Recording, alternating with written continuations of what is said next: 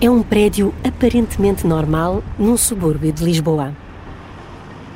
É baixo, como todos os outros prédios nesta rua. Tem apenas dois andares, mas há alguma coisa estranha no telhado. Já repararam? Para que servem aquelas antenas no topo? Estamos em 1980, no centro do Feijó. Os miúdos andam a brincar de um lado para o outro na rua. Passam autocarros, há mercearias e cafés abertos.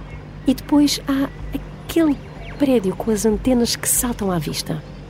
Ele morava numa dessas portas. Ele até tinha as antenas lá no teto e tudo. E ele sempre foi nessa coisa dos ovnis. Tanto é que ele tinha umas antenas ali e não sei quê. Já passaram mais de 40 anos e Carlos Oliveira ainda se lembra daquelas antenas. Olhava para elas quase todos os dias quando vinha da escola. Toda a gente no prédio sabe que o rapaz que vive com os pais na cave do lado esquerdo é um engenhocas. Mas talvez nem todos saibam que ele e outros quatro fazem parte de um grupo obcecado por ovnis. Na primavera de 1980, o miúdo pacato, que julgam ser responsável pelas antenas no telhado, vai estar em todo o lado nas notícias. O Rui está a voar pela primeira vez. Mas não é um passageiro como os outros. Está de pé, dentro do cockpit, com uma arma apontada aos pilotos. Estamos num voo comercial entre Lisboa e Faro que ele acaba de desviar para a Espanha. As regras eh, não escritas, mas que nos eram transmitidas, por acaso acontecer, obedeçam primordial é a segurança do avião, a segurança dos passageiros. Obedeçam, eh, façam o que, que lhes mandarem fazer e pensem essencialmente na segurança dos passageiros. José Correia Guedes, copiloto deste voo, e o resto da tripulação estão obrigados a aceitar tudo o que o sequestrador pede. Só pode ser assim. Há vidas em risco temos que pensar que estamos a voar, que temos não sei quantas toneladas de combustível nas asas, estamos num ambiente pressurizado. Se eu disparar uma bala e fizer um buraquinho deste tamanho, a pressurização escapa-se todo por ali e faz um buracão deste tamanho. Isso é de evitar qualquer confronto físico. Portanto, a regra número um era obedecer, obedecer, obedecer. O voo 131 da TAP acaba de mudar de rota. O Rui quer ir para Madrid. Só ainda ninguém percebeu porquê.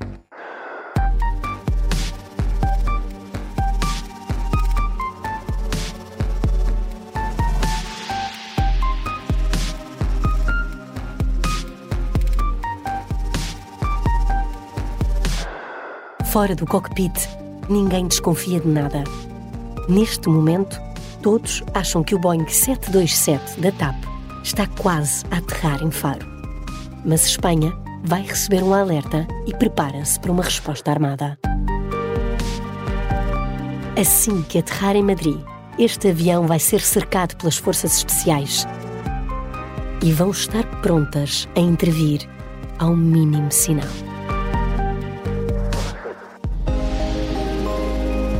Este é o Piratinha do Ar, uma série para ouvir em seis episódios que faz parte dos Podcast Plus do Observador. É narrada por mim, Margarida Villanova, com banda sonora original de David Fonseca.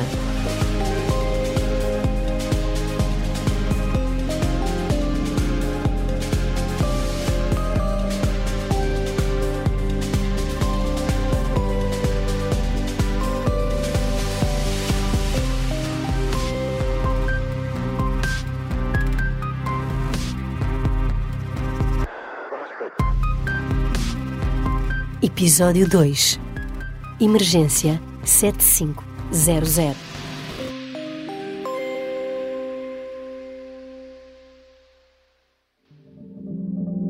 Esta é uma história real e é o conhecimento da história que guia a onda em direção a um futuro melhor. Vamos continuar este percurso juntos porque a onda tem muito para contar mas também tem muita vontade de ouvir. Nesta viagem, os Podcast Plus do Observador têm o apoio da Onda Automóveis.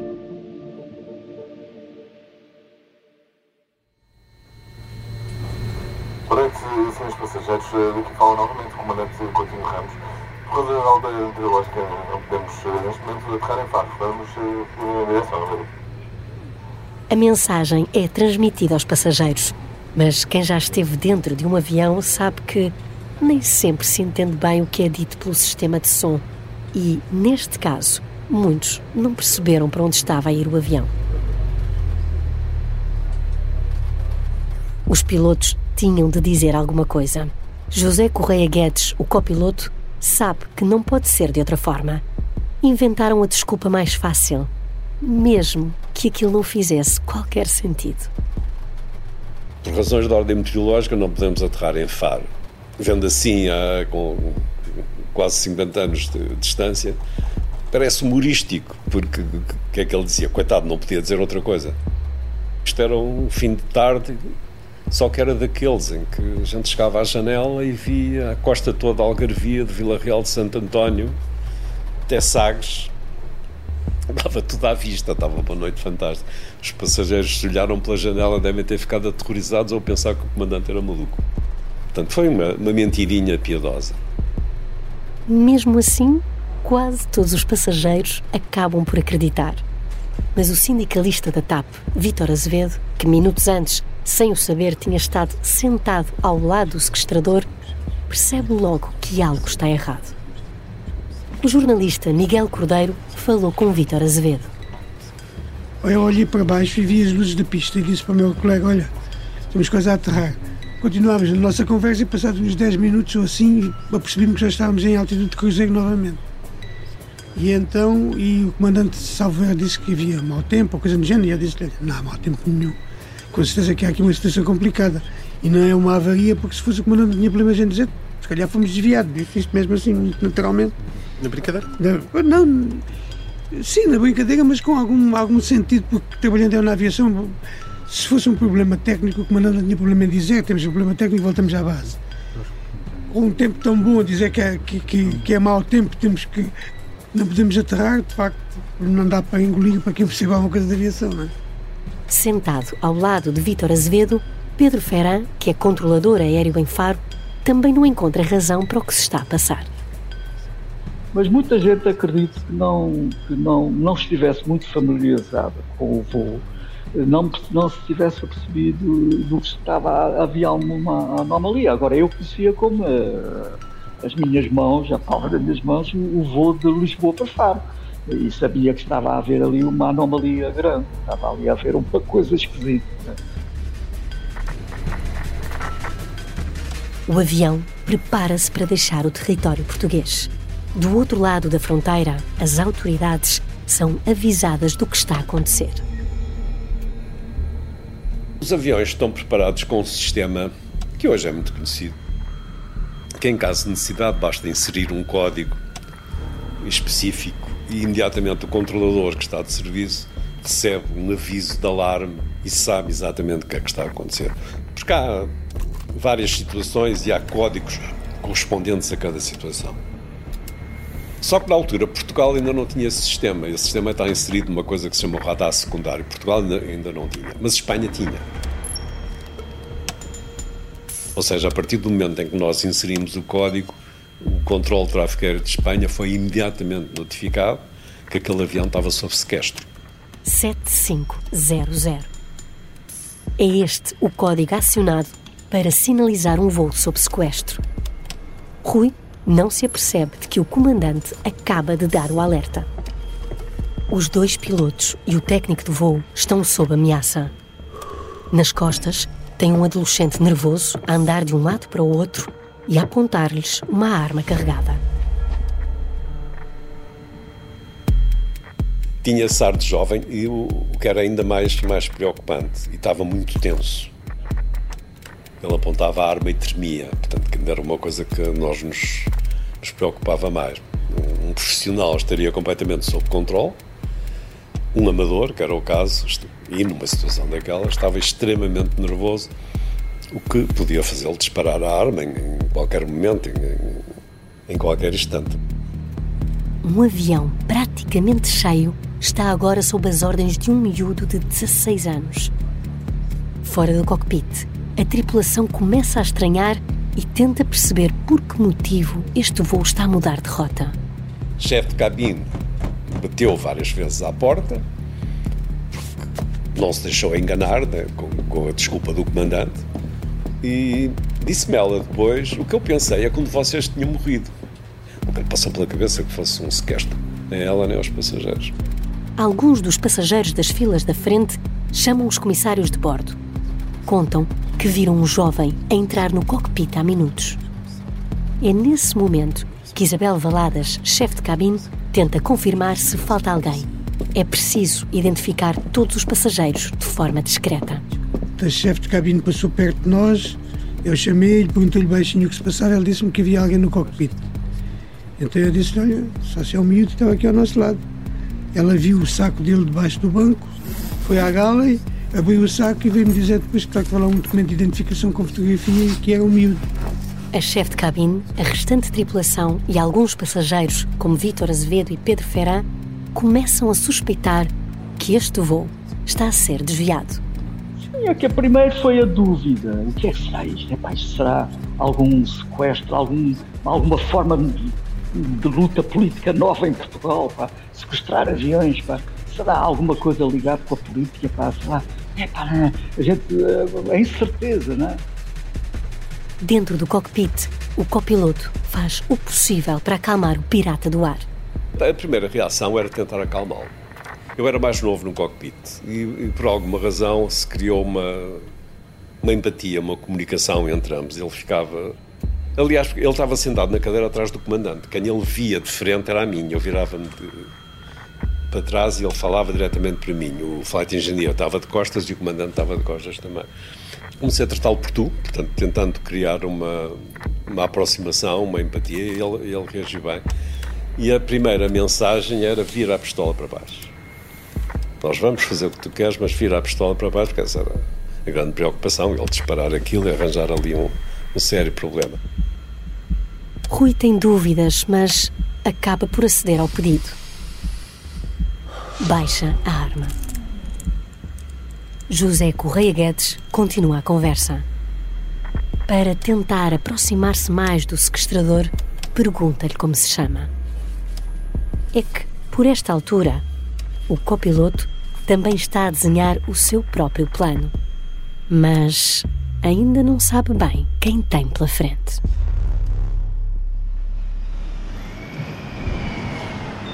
O Rui era um jovem tranquilo, pacato, nunca o vi metido em nada estranho e, portanto, via-o como um rapaz estudante que ia para a escola e vinha. Tinha reputação de ser eh, interessado por essas coisas que escapavam um bocadinho ao, àquilo que era o foco de interesse do jovem médio e, portanto, nesse sentido era, entre aspas, um geek, eh, como nós hoje diríamos, um geek. E, mas, não, quer dizer, ninguém esperava que fosse meter-se num avião e desviar um avião. Manuel Ramos Soares é hoje presidente da Associação Sindical dos Juízes Portugueses. Há cerca de 40 anos, era apenas um jovem a viver no Conselho de Almada. Conheceu o Rui. Eram vizinhos. Aquela zona do Feijó era uma zona essencialmente pobre. Eu diria um dormitório de Lisboa, mas pessoas operárias, porque naquela altura ainda havia muita indústria na zona de Almada e Barreiro e Seixal. Portanto, era sobretudo uma zona de pessoas pobres e também classe média baixa e com muitos problemas, sobretudo a partir dos anos 80 e um bocadinho mais para a frente, toxicodependência. E o, o Rui tinha a imagem dele contrária, da pessoa que não se metia nisso, como eu e outros, talvez exceção.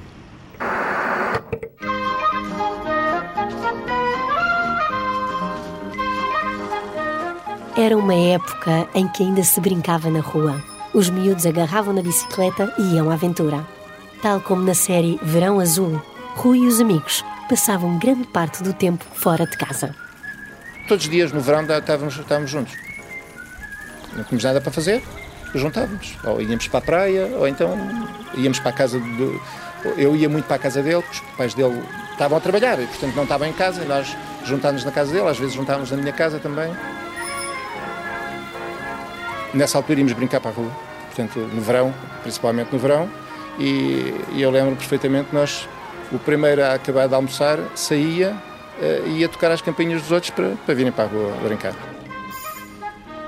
Mesmo às vezes eh, no verão, nos dias mais longos, a seguir ao jantar íamos para a rua ainda, brincávamos no nosso, no, no nosso quarteirão, digamos assim. Não saíamos ali daquela zona do nosso quarteirão. Lembrem-se de que nesta altura não existiam telemóveis ou computadores. O único ecrã que interessava era o da televisão.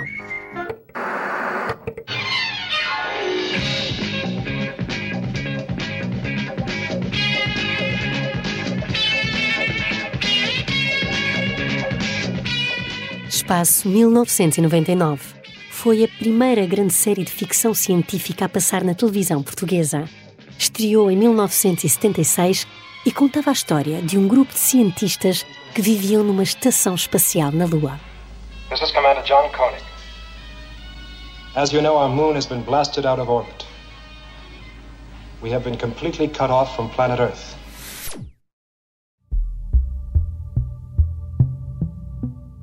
Há muito que já existiam livros sobre a vida extraterrestre, mas no final dos anos 70 havia um que se destacava e que lançava uma pergunta na capa. Eram os deuses astronautas?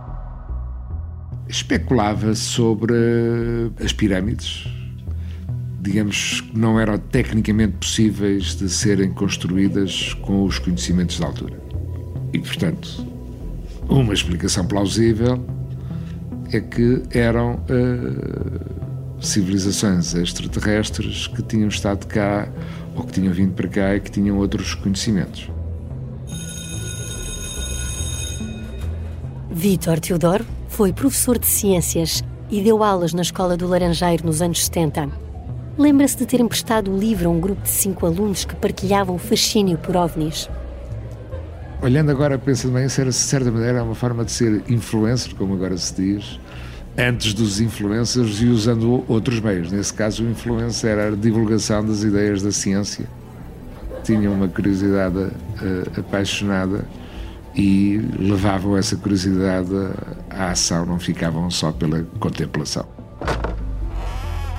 Os cinco amigos juntavam-se quase todos os dias depois das aulas passavam a vida a recolher artigos sobre avistamentos insólitos de objetos voadores não identificados. Formaram mesmo um clube. Era o Clube Pessis, que era o Clube de Pesquisa de 5 Estrelas, das 5 Estrelas. 5 estrelas porque eram 5 fundadores, basicamente. Renato Ventosa fazia parte dos cinco. Os outros eram o João Pedro, o Zé Gustavo, o Francisco e o Rui. Sim, o nosso Rui, que agora está dentro do cockpit de um avião da TAP com uma arma apontada aos pilotos. Naqueles anos, não faltavam casos de avistamentos em Portugal. Basta ir aos arquivos. 1968. Na base aérea das Lajes, nos Açores, um militar garante que teve um encontro imediato. Jura que viu um objeto voador a pairar junto do posto e que estavam quatro tripulantes no aparelho. Depois de alguns segundos, deparou-se com uma luz forte e logo a seguir desmaiou. 1975. Um jovem conta que foi perseguido pelas luzes de uns faróis durante a noite enquanto fazia a viagem de carro entre Peniche e Alcobaça. Parou e apercebeu-se da presença de um objeto redondo, um disco voador de grandes dimensões. Diz que era do tamanho da Praça de Touros do Campo Pequeno e tinha um tom metálico acinzentado. Quando chegou a casa, ninguém da família acreditou. 1977. Em Castelo de Bode, um jovem piloto da Força Aérea assegura que esteve frente a um grande objeto voador não identificado que pairava a cerca de 2 mil metros de altitude. José Francisco ainda o conseguiu observar durante alguns segundos, antes de desaparecer a alta velocidade o avião ficou descontrolado e começou a cair a pique. O piloto só conseguiu recuperar o controle quando estava a poucos metros de se despenhar. E 1979, apenas um ano antes do Rui desviar o avião da TAP, um extraterrestre com fato espacial aparece na capa de uma revista portuguesa. A revista chamava-se Humanoide. Era suposto ser bimestral, mas acabou por só ter um número. A primeira e única edição foi publicada em março e custava 10 escudos. Naquela altura, o mesmo dinheiro dava para comprar quatro pastilhas. Dos mil exemplares, só se venderam cerca de 20 a familiares e amigos. Quem estava por trás desta revista? O Rui e os restantes amigos do Clube de Pesquisa de Fenómenos Insólitos. O Rui passou grande parte da adolescência a estudar o avistamento de ovnis. Por isso, todos juravam que as antenas que estavam no topo do prédio em que vivia serviam para captar sinais de vida no universo. Na verdade, era uma coisa muito mais terrestre.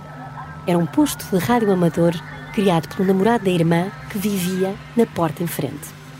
Rui só tinha ficado com a fama. Mas em casa, ele também tinha as suas próprias engenhocas. Durante meses construiu sozinho um amplificador para ouvir música. Tudo aquilo que tinha na cabeça era para levar até ao fim. Desviar aquele avião da TAP não ia agora ser uma exceção.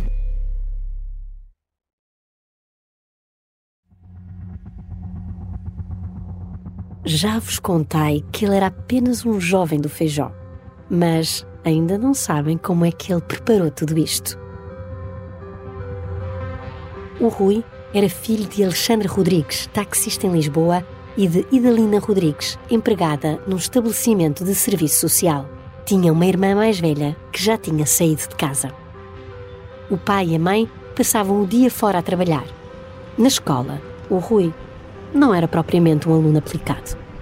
Foi uma pessoa que, do ponto de vista de sucesso escolar, teve, teve os seus percalços uh, mais do que o normal. Uh, ao contrário de nós do, que evoluímos, uh, um, um, ou outro com, com, repetições de ano, mas, mas em geral sem, sem grandes dramas, ele, ele sei que teve algumas dificuldades a partir de determinada altura.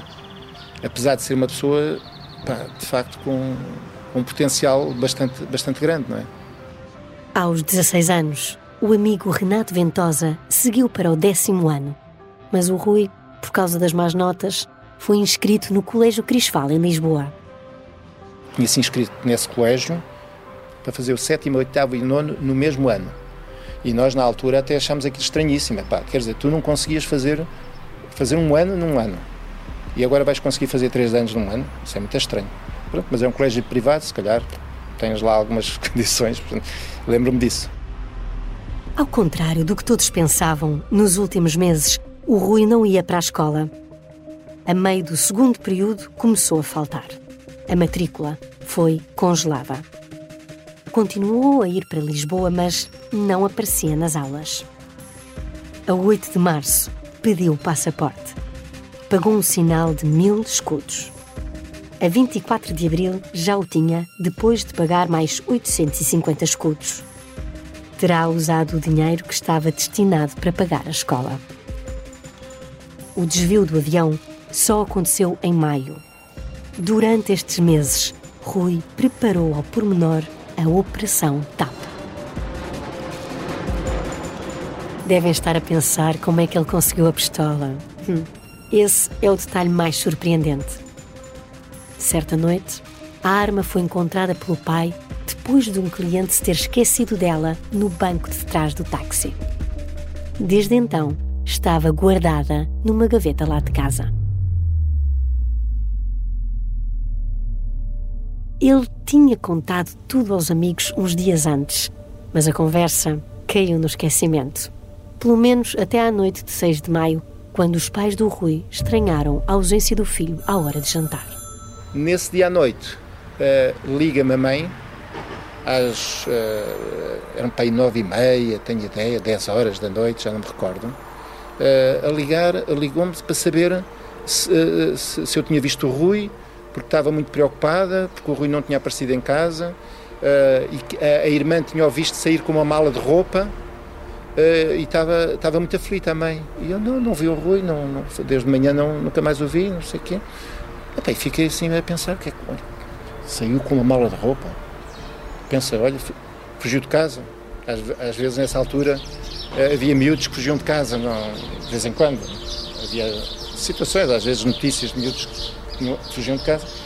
Mas nunca, não, não, não associei, fiquei assim, na expectativa, olha, o que, é que, o que é que lhe deu na cabeça? Pensei. Naquele momento, Renato Ventosa ainda não desconfiou de nada, até que viu na televisão uma história que lhe pareceu familiar.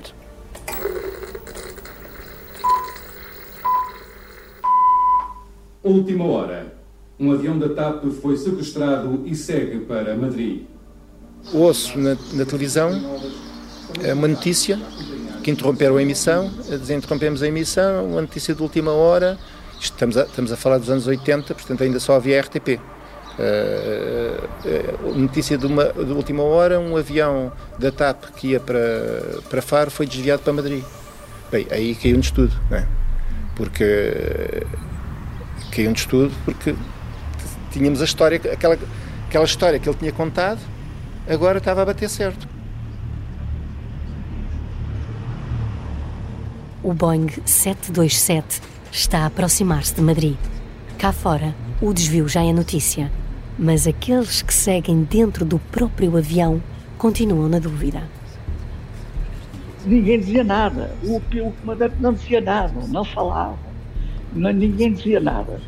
E o avião a passar e Faro a ficar para trás e nós a, a, a 17 mil pés de maneira que nós ficamos muito tempo. E, portanto, isto para um controlador é, em Faro, que trabalhava em Faro, era uma anomalia total. Uma anomalia está aqui alguma coisa. Mas ninguém diz nada. Ninguém diz nada.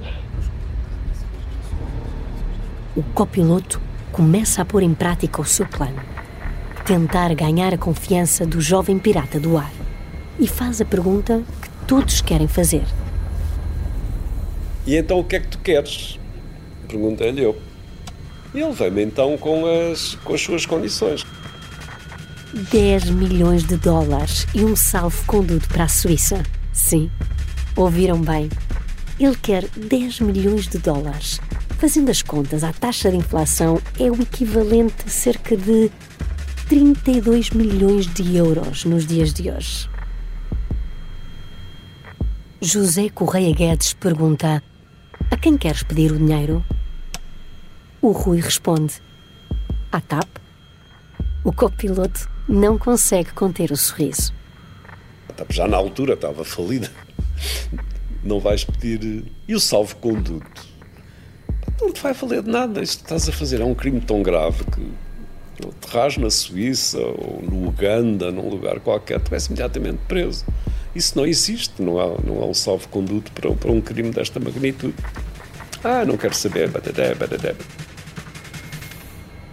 Mas o diálogo continua e Rui pergunta então ao copiloto a quem deve pedir afinal o dinheiro. José Correia Guedes responde que não faz ideia e explica que Portugal é um país pobre e que, mais a mais, os bancos estão fechados à noite. O Rui toma uma decisão. Vamos então pedir ao governo e insiste no salvo-conduto para a Suíça. Um documento que, na cabeça dele, lhe permitiria não ser detido após sair do avião. Mas o pirata do ar continua a surpreender. Lembram-se de que ele já tinha pedido desculpa pelo trabalho que estava a dar aos pilotos. Quando o avião já está a aterrar em Madrid, pergunta ao comandante: Acha que estou a pedir muito dinheiro?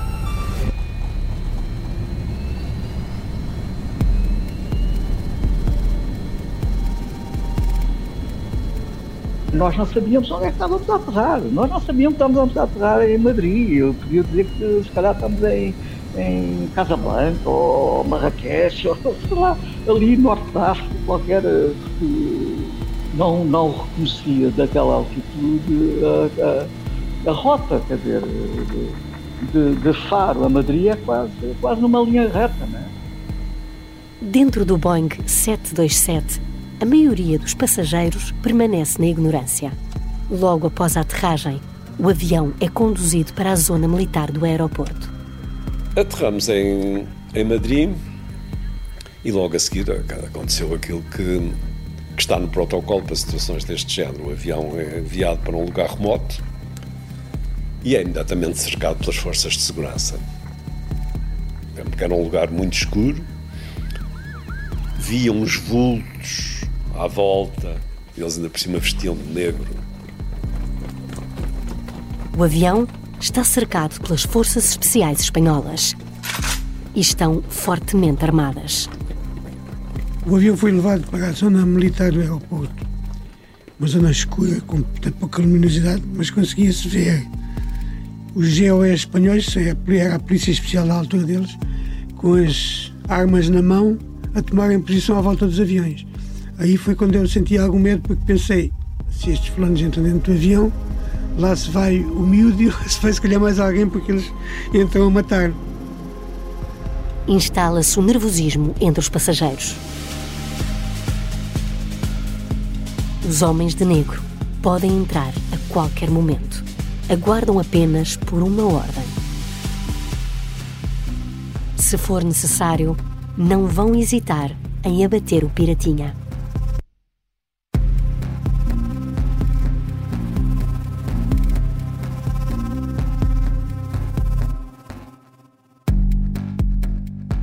No próximo episódio, o Primeiro-Ministro vai montar um gabinete de crise. Houve um avião desviado para Madrid, não, sabe, não há notícias nenhumas, vá já para São Bento. Dentro do avião, os passageiros começam a ficar nervosos. Eu vi pela janela do, do, do avião movimentação de jipes militar, via-se viaturas a seguir o avião, ao lado do, do avião. Os espanhóis estão prontos para avançar. Naturalmente iriam liquidar os elementos terroristas que estivessem no, no avião, procurando salvar, a, salvar os reféns. Não é? O Piratinha do Ar é uma série para ouvir em seis episódios e faz parte dos Podcast Plus do Observador. É narrada por mim, Margarida Villanova, e tem banda sonora original de David Fonseca. O guião e as entrevistas são de Miguel Cordeiro. A edição é de João Santos Duarte. A sonoplastia é de Beatriz Martel Garcia. A coordenação é de Miguel Pinheiro, Filomena Martins, Pedro Jorge Castro, Ricardo Conceição e Sara Antunes de Oliveira. Neste episódio, ouvimos excertos das séries Verão Azul, da TVE, e Espaço 1999, da ITV. Podcast Plus, do Observador. É mais do que um podcast. Os Podcast Plus do Observador têm o apoio da Onda Automóveis.